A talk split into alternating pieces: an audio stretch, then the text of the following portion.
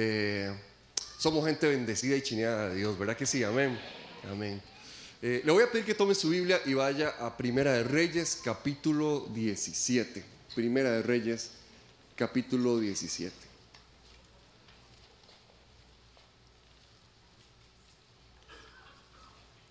Nos encontramos a, al gran profeta Elías en un momento en el cual eh, cayó una cayó una gran sequía sobre la tierra en la que ellos estaban.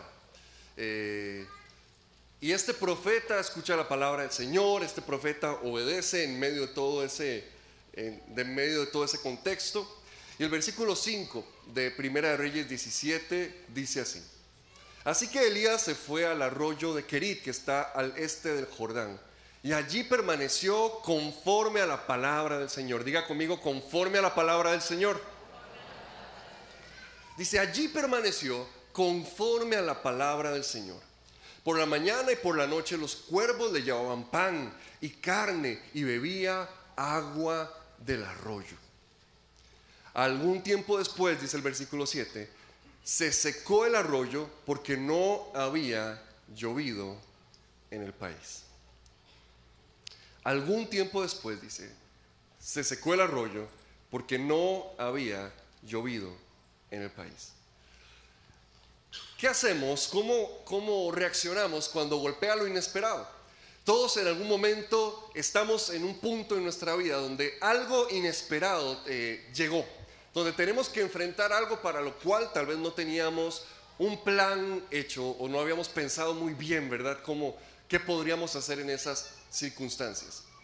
Me llama muchísimo la atención cómo eh, la Biblia nos presenta esa escena y nos habla de Elías, el gran hombre de Dios, que obedece a Dios y llega a un lugar donde hay un arroyo conforme a la palabra del Señor y allí oh, en medio de una sequía que le estaba rodeando, allí Dios le provee, ahí él logra salir adelante. Oh, en, un momento donde, donde la gente no tenía agua, él tenía un arroyo a la par suya, pero llegó un punto en el cual su arroyo se secó. Y a mí siempre me ha impactado esa escena. Siempre me, ha impactado imaginarme a, a Elías, ¿verdad? Ahí diciendo, pero yo estoy aquí por palabra de Dios. Yo vine a este arroyo porque Dios me dijo. Yo vine a este arroyo porque Dios me dijo. ¿Y cómo es que ahora el arroyo que Dios me dijo que viniera se secó? ¿No fue que Dios me dijo? ¿Cuántos de nosotros hemos llegado a momentos, puntos en nuestra vida, en algún, en, algún, en algún momento, en alguna temporada, en la cual obedeciendo una palabra del Señor vimos grandes cosas, pero de repente hay arroyos que empiezan a secarse?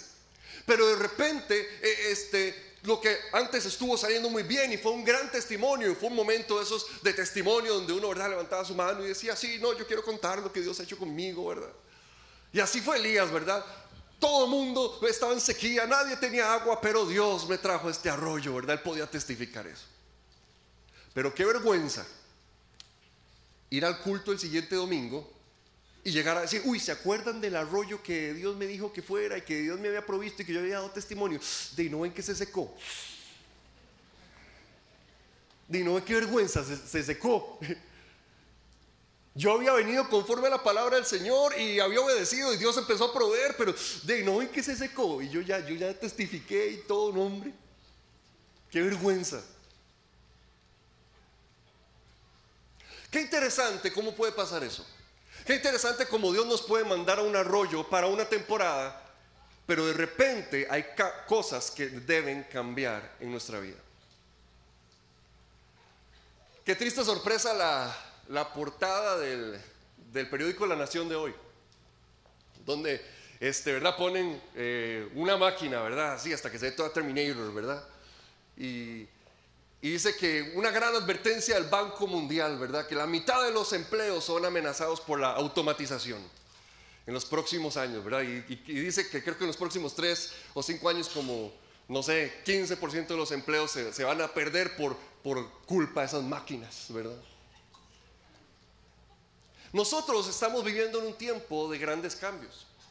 Nosotros estamos viviendo en un tiempo donde eh, la humanidad está encontrándose con cosas, con cambios a un ritmo que antes no pasaba, a un ritmo que antes no sucedía.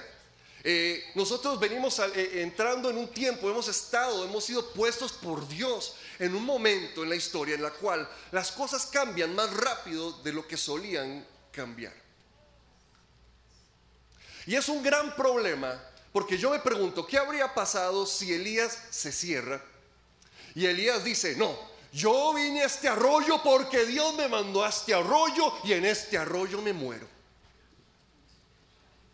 Qué gran problema habría sido que Elías se hubiera cerrado y hubiese dicho, no, no, no, no, no, Dios me habló de este arroyo, eso fue palabra del Señor, yo estoy completamente seguro, Dios me mandó aquí, este arroyo fue lo que Dios puso para mí, aquí Dios me proveyó, aquí yo testifiqué, aquí vinieron cuervos, ¿quién ha visto un cuervo que le lleve comida? Pues yo sí, porque obedecí al Señor, gloria a Dios, aleluya, y en este arroyo me quedo. Yo me pregunto, ¿Cuántos de nosotros asumimos esa posición en lugar de aprender a ser como Elías, el gran hombre de Dios, que vivía constantemente escuchando el susurro del Espíritu Santo? Que vivía constantemente escuchando a Dios diciendo, muy bien, ahora muévete para acá, ahora haz esto, muy bien, ahora vas a tener que caminar para allá. A nosotros no nos gustan los cambios. A nosotros no nos gusta adaptarnos. A nosotros no nos gusta tener que, tener que aprender algo nuevo. A nosotros no nos gusta tener que asumir nuevos retos. ¿Por qué? Porque llegamos a un lugar y ya nos acomodamos. Porque llegamos a, un puesto de trabajo y ya, ya nos acomodamos y, ya aprendimos cómo hacerlo y ya logramos ver este, eh, eh, cómo negociar con la gente a nuestro alrededor, que el otro, que ese es un amargado, que ese es todo pura vida. Entonces yo ya sé cómo entrarles, ¿verdad? Pero de repente el arroyo se seca y eso es puesto en un lugar nuevo y entonces decís, ay, ¿qué pasó? ¿Y pero qué fue lo que sucedió? Se secó el arroyo que Dios me había provisto. Se secó el arroyo que Dios me había dado. Cuando golpea lo inesperado hay por lo menos tres cosas que nosotros tenemos que aprender a discernir. Y yo creo que una de, las, de, las, de esas cosas que nosotros tenemos que aprender a discernir es discernir entre cuando estamos enfrentando una prueba o una disciplina de parte de Dios. Muchas personas llegan a un momento en el cual se seca su arroyo y, y uno está muy acostumbrado a escuchar esas cosas en, una consejería, en una conversación, ¿verdad? Que vienen y le dicen a uno, pastor, yo no sé qué he hecho, qué hice, qué hice para que se me viniera este problema. Porque tenemos una teología tan rara, ¿verdad? Que lo que nos imaginamos es que cuando algo salió mal es porque la estamos pagando, ¿verdad? Que, si algo salió mal, que si me despidieron o si, o si me enfermé o si pasó algo, es porque algo estoy pagando, algo hice mal y Dios se enojó, ¿verdad? Muy dentro de nosotros tenemos ese religioso que tiene la idea de un Dios todo bravo, todo amargado. Y nos imaginamos, ¿qué he hecho? ¿Qué hice? Y llegamos y preguntamos, eh, pero Dios, ¿qué fue lo que yo hice? ¿Sabe qué fue lo que hizo Elías para que se le secara el arroyo. Lo único que él hizo fue obedecer a Dios. ¿Qué hizo Elías para que ese arroyo se secara? Obedecer a Dios. Obedeciendo a Dios fue llevado a un lugar en el cual el arroyo se secó en un momento. Las pruebas nosotros las enfrentamos cuando obedecemos a Dios. Las pruebas vienen cuando nosotros estamos caminando fielmente con Dios. En esos momentos donde le hemos creído a Dios, donde hemos obedecido, donde le hemos hecho frente a las cosas, donde hemos caminado como había que caminar, en momentos como esos, nosotros enfrentamos pruebas. En tiempos como esos van a haber momentos donde se van a secar arroyos, obedeciendo a Dios. Obedeciendo a Dios. Pero nosotros Siempre, ¿verdad? Tenemos que escarbar ahí, entonces empezamos a inventar pecados, ¿verdad? Hoy no, sí, seguro fue como hace, como hace cinco años, yo hice tal cosa y no sé qué. ¿Sabe que hay, hay, algo que me llama muchísimo la atención en la Biblia? La Biblia sí enseña que Dios disciplina. De hecho, dice la Biblia que Dios al que ama lo disciplina. ¿Cuántos son amados por Dios? Ah, bueno, ya sabe cuántos van a ser disciplinados por Dios. La Biblia dice, Dios al que ama lo disciplina. Cuando nosotros vemos en los momentos en los cuales Dios disciplinó a una persona, yo no me encuentro a ninguna de esas personas diciendo, ay, pero ¿por qué pasó esto? Piense por un momento en, el rey David que fue disciplinado por Dios. Piense por un momento en Nabucodonosor, que fue disciplinado por Dios, ¿verdad? Cuando se, cuando se convirtió en, casi en una bestia, ¿verdad? El hombre lobo era. Piense en la gente que fue disciplinada por Dios en la Biblia y usted se va a dar cuenta de algo. Todos tienen en común algo. Todos tenían muy claro por qué estaban siendo disciplinados. Yo no creo que yo sea ni la mitad de papá bueno que es Dios aunque yo trato de ser lo mejor, el mejor papá que yo pueda. Pero yo creo que no le llego ni a los tobillos a Dios como papá. Y aún así, cuando yo disciplino a mis hijos, yo me aseguro de que ellos tengan muy claro por qué los estoy disciplinando. Porque yo disciplino a mis hijos para que dejen de hacer algo que está mal o que les va a causar daño. Entonces yo me aseguro de que ellos tengan muy claro, mira, está siendo disciplinado, este castigo es por esta cosa específica. Y hay momentos donde ellos se confunden, ¿verdad? Donde, le dicen a uno, papi, pero, pero eh, eh, fue, por, fue por tal cosa. Y uno les tiene que decir, no, no, eso no, eso no es nada. Eso lo hacen todos los chiquitos, tranquilo, ¿verdad? Uno tiene que aclararles, decirles, no, no, tranquilo, o sea, no ha pasado nada malo. Te estoy disciplinando, estás siendo castigado por esto específico. El otro día nos moríamos de risa porque el, el pastor Marco nos contaba que, que ellos tenían una tía que de repente se le metía el agua y llegaba un día diciendo, estos chiquitos hace tiempo no se les pega, a ver, pónganse en fila, ¿verdad? Y empezaba a darle a todos.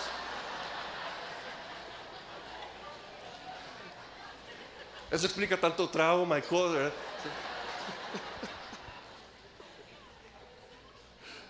Nosotros nos imaginamos a Dios así, ¿verdad?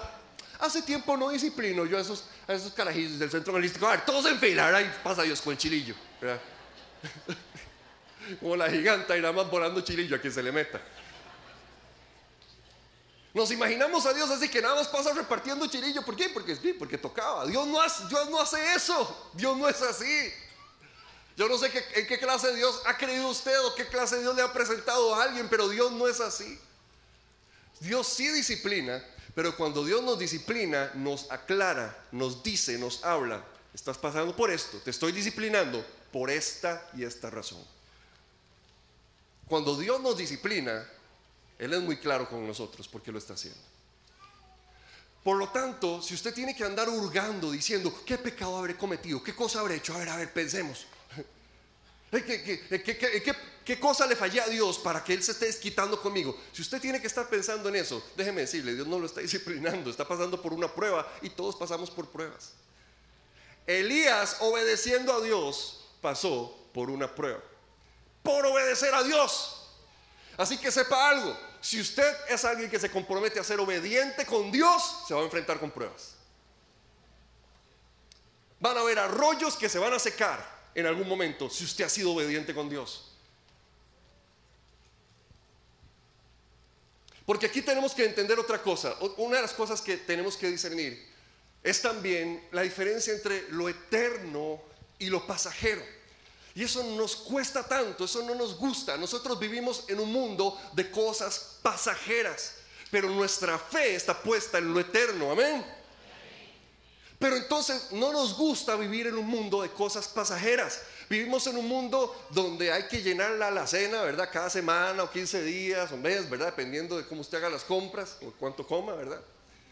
Vivimos en un mundo donde hay que estar echando gasolina al carro. ¿Por qué? vivimos en un mundo de cosas pasajeras. Las cosas en este mundo se acaban. Los arroyos en este mundo se secan.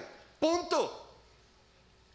Hay cosas eternas, el reino de Dios, la, vida que Dios da, el, el amor de Dios, la fidelidad de Dios. Esas son cosas eternas. Pero también hay cosas que son pasajeras. Y qué triste es ver a alguien que pierde el tiempo llorando porque se acabó lo pasajero.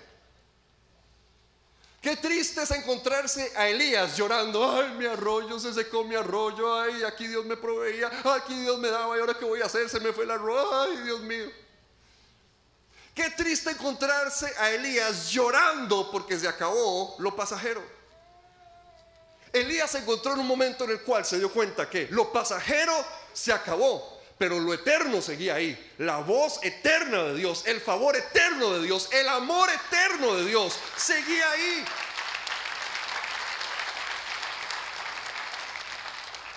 Por eso cuando se acabó lo pasajero, Elías no se sentó a llorar. Por eso cuando se acabó lo pasajero, Elías no, se quedó ahí diciendo, ay, sí, Dios me olvidó, ay, Dios me hizo a un lado. No, no, no, no. Elías entendía, vivimos en un mundo de cosas pasajeras, pero nosotros tenemos una fe puesta en lo eterno. Se ha secado tu arroyo, pues déjame decirte, hay cosas pasajeras en este mundo que se van a secar, punto. Pero hay cosas eternas en los cielos que nunca se van a acabar. Hay cosas eternas en los cielos que nunca se van a acabar. Dice 2 Corintios 4, 18, no nos fijamos en lo visible, sino en lo invisible. Lo que se ve es pasajero, lo que no se ve, eso es eterno. Lo que se ve es pasajero, pero lo que no se ve es eterno. Sí, el arroyo, sí, qué lindo ese arroyo. Uf, qué útil ese arroyo. Uf, qué bueno ese arroyo, pero es pasajero. Uy, gloria a Dios por ese arroyo, sí, pero es pasajero. Uy, qué bueno ese arroyo, uy, qué salvada nos pegó en un tiempo de sequía, sí, pero hay cosas que son pasajeras. Y eso no implica que lo eterno de Dios se haya acabado. Me llama mucho la atención eh, en Daniel capítulo 2, versículo 21, él habla de Dios. Y, esta frase me ha impactado porque, porque dice que cuando Daniel presenta a Dios, dice, Él es un Dios, Él es el que cambia los tiempos y las épocas. Y cuando uno lee la, versión en, del Antiguo Testamento en griego, lo que, lo que lo tradujeron, como lo escribieron fue, Él es el Dios que cambia los cronos y los kairos. Esta es una palabra que se menciona en varias prédicas y la, conocemos, ¿verdad? Eh, cronos tiene que ver con aquello que es, eh, que es el tiempo histórico, ¿verdad? Los segundos que van transcurriendo, que van pasando. El kairos tiene que ver con momentos, tiempos de favor de Dios, tiempos especiales que Dios ha diseñado. Y dice la Biblia, Él es el Dios de los, de los cronos y de los kairos. Él es el Dios de ambos. Él está en, en completo control. Por eso cuando enfrentamos cosas como la que estamos enfrentando, de que, de que la tecnología eh, va a dejar un montón de gente sin trabajo, o de que estamos viviendo tiempos en los cuales, ¿verdad? La gente dice, ay, sí, es que están pasando tantas cosas tan terribles en el mundo, o es que estamos viviendo en tiempos tan diferentes que no sé qué. A mí me llama la atención cómo nosotros nos ponemos a la defensiva, como si estuviéramos solos, como que si Dios nos hubiera olvidado, como si estuviéramos hechos a un lado. Pero la palabra del Señor nos muestra a un Dios que es el Dios de el cronos. Dios hace avanzar la historia. El diablo no hace avanzar la historia, Dios hace avanzar la historia. El enemigo no hace avanzar la historia, es el Dios creador el que hace avanzar la historia. Entonces, ¿por qué le tenemos miedo a los tiempos que estamos viviendo? Dios es el que tiene un plan eterno y Él hace avanzar la historia para nosotros. Y en medio de esa historia crea tiempos de Kairos. Ahora en Eclesiastés, Eclesiastés nos dice, hay un tiempo para cada cosa, y de hecho dice, hay un cronos para, hay un cronos para nacer, digo, pero hay un kairos para nacer y hay un kairos para morir. Lo que me llama la atención es que esos tiempos de favor de Dios, los kairos que conocemos tanto y los que hablamos tanto, dice, hay un tiempo para esto y hay un tiempo para lo otro. O sea que los tiempos de kairos se acaban. Hay temporadas específicas para las que Dios define un inicio y un final. Elías, bienvenido a mi kairos. Vas a tomar de este arroyo. Inicia el tiempo. Se empieza a secar el arroyo, se acabó ese kairos. ¿Significa que los planes de Dios se acabaron? ¿Significa que Dios nos olvidó? ¿Significa que Dios nos hizo a un lado? No, señores. Me llama la atención que en el momento en el cual se seca ese arroyo, dice versículo 7, algún tiempo después, en Primera de Reyes 17, algún tiempo después se secó el arroyo porque no había llovido en el país. Entonces la palabra del Señor vino a él. Entonces la palabra del Señor vino a él. Se había acabado el tiempo del arroyo, se había acabado el kairos del arroyo, pero ahora venía un nuevo kairos que Dios había diseñado para esa temporada específica también. Hermano, si usted está en un momento en el cual su arroyo se está secando o se ha secado, no tenga temor. Escucha a Dios. Cuando Elías se le secó su fuente de provisión, su arroyo, vino a él palabra de Dios. Vino a él palabra de Dios. A nosotros nos sostiene el eterno, no lo pasajero que vemos a nuestro alrededor. Y aunque esos kairos se acaban, tenemos que aprender a despedirnos de ellos, a decir, uy, qué lindo que fue este tiempo de arroyo, uy, este kairos de arroyo fue tan lindo, uy, este, este kairos de, de, arroyo y de cuervos, uy, yo lo disfruté tanto, uy, fue tan lindo, fue tan bonito, pero ok, ya se acabó. Ahora vino palabra de Dios y le dice, muévete, vas a ir porque le he hablado a una viuda para que te sostenga, para que te alimente, para que pueda proveer. Una nueva palabra de Dios para una nueva temporada. Se lo repito, yo creo que esta es una de las cosas que más tenemos que aprender para vivir en el tiempo histórico en el cual nosotros vivimos. Un tiempo donde hay cosas que están cambiando, un tiempo donde hay cosas que pareciera que son, que, son todavía eh, más, pasajeras, ¿verdad? Ya tal vez no va a ser ese tiempo donde una persona eh, pasaba toda su vida laboral trabajando en el mismo lugar. Tal vez vas a tener que trabajar en, tres, cuatro, cinco lugares diferentes. Tal vez vas a tener que, emprender una carrera y terminar trabajando en otra. Ese es el tiempo en el que nosotros vivimos. Es un tiempo en el cual se seca un arroyo, pero Dios abre una puerta en otro lugar. Y Dios siempre va a estar proveyendo sin importar lo que pueda pasar, lo que pueda cambiar lo que se pueda acabar. El eterno nos sostiene en un mundo que es efímero.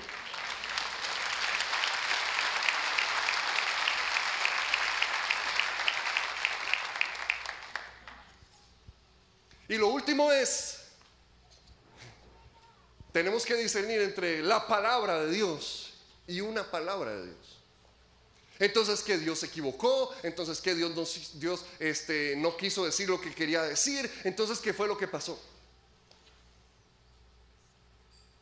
Porque Elías llegó a ese lugar porque había recibido una palabra de Dios, Dios lo mandó allí.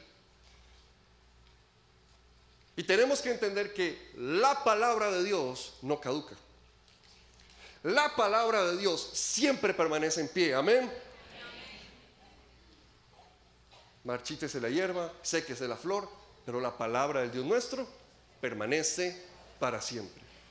Isaías 48. Pero hay momentos de una palabra de Dios. Y hay que marcar esa diferencia, hay que ver esa diferencia. Cuando estamos hablando de la palabra de Dios, cuando estamos hablando de una palabra de Dios para una temporada específica.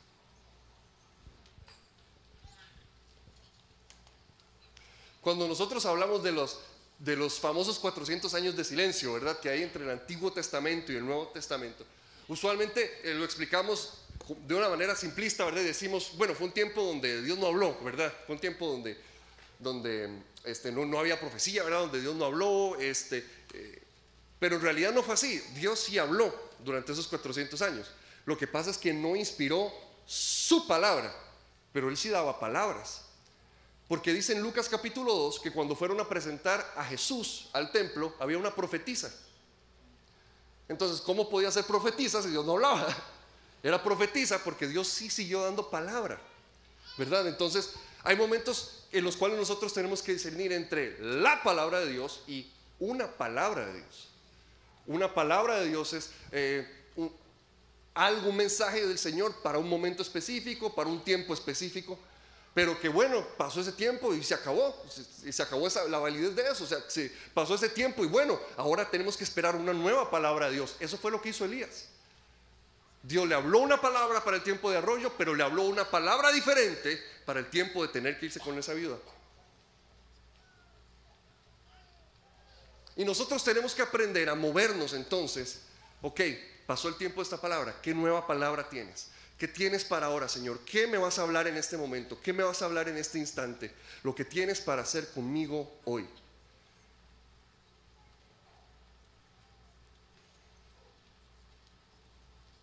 Se secó el arroyo, pero vino una palabra de Dios. Sí, sí, se secó el arroyo, pero vino una palabra de Dios. Se secó el arroyo, pero vino una palabra de Dios. Dios nunca nos va a dejar. Dios nunca nos va a olvidar. Dios siempre tiene un plan. Y a pesar de que nosotros nos asustemos o a pesar de que nosotros no sepamos porque las cosas cambiaron, porque el mercado cambió tan, tan drásticamente, porque, porque este, las condiciones fueron, cambiaron de, tal manera, porque sucedió lo inesperado. Dios de nuevo es el Dios del cronos, del Dios de la historia. A Dios no lo asustan los cambios que hay en la historia. Dios provoca los cambios que hay en la historia. Él es el Dios del cronos. Aunque a nosotros nos asuste, a Dios no lo asusta. Él está en control. Le voy a pedir a todos que cerremos nuestros ojos e inclinemos nuestro rostro en un momento para cerrar el día de hoy. Siempre nos gusta hacer una invitación a personas que tal vez nunca le han nunca han confiado su vida plenamente en las manos de Dios, eh, haciendo una oración para arrepentirse, por, eh, tal vez han vivido alejados del Señor, tal vez conocían de Dios, ¿verdad? Pero le dieron la espalda o, o simplemente nunca han tenido un momento de un encuentro personal y cercano con Dios. Si nunca has hecho este tipo de oración, una oración para recibir a Jesús en tu corazón, y hoy por primera vez quieres hacerlo, es tan importante que no queremos que la haga solo. Entonces, mientras todos tenemos nuestro rostro inclinado, nuestros ojos cerrados, si usted quiere hacer esta oración por primera vez, levante su mano, porque queremos que alguien llegue a acompañarle. Es una oración muy importante. Si usted quiere hacer por primera vez una oración donde le da el primer lugar de su vida a Jesús, donde en medio de un mundo de cosas que se acaban, usted dice, yo voy a confiar en el Eterno. en medio de un mundo de cosas que se terminan, usted dice, voy a confiar en el que nunca cambia. Levante su mano. Nuestros servidores, nuestros líderes quieren llegar a acompañarle. Tal vez usted ya conocía de Dios, pero se alejó de Él. Y hoy necesita reconciliarse con el Señor. Puede levantar su mano también. Queremos orar por cada una de estas personas que hoy quiere poner su vida, descansar en las manos del Señor. Sin ninguna pena, ninguna vergüenza. Ya los servidores están llegando a sus lugares. Dios les bendiga.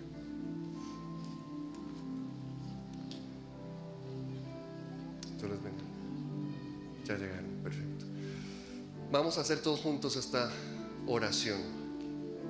Allá atrás hay una manita que también es muy importante, gracias. Vamos a hacer todos juntos esta oración. Señor Jesús, hoy Señor, decido confiar mi vida que se acaba en algún momento, en ti que eres eterno. Hoy decido dejar aquellas cosas que se terminan, que son satisfactorias solo por unos minutos o segundos, para confiar en tu eterna verdad, Jesús. Perdona mis pecados, dame una nueva oportunidad me atrevo a creer que me amas, Jesús. Me atrevo a creer que vas a guiar mi vida segura hasta la eternidad. Amén y amén. Démosle un fuerte aplauso a estas personas. Iglesia, pongámonos todos de pie.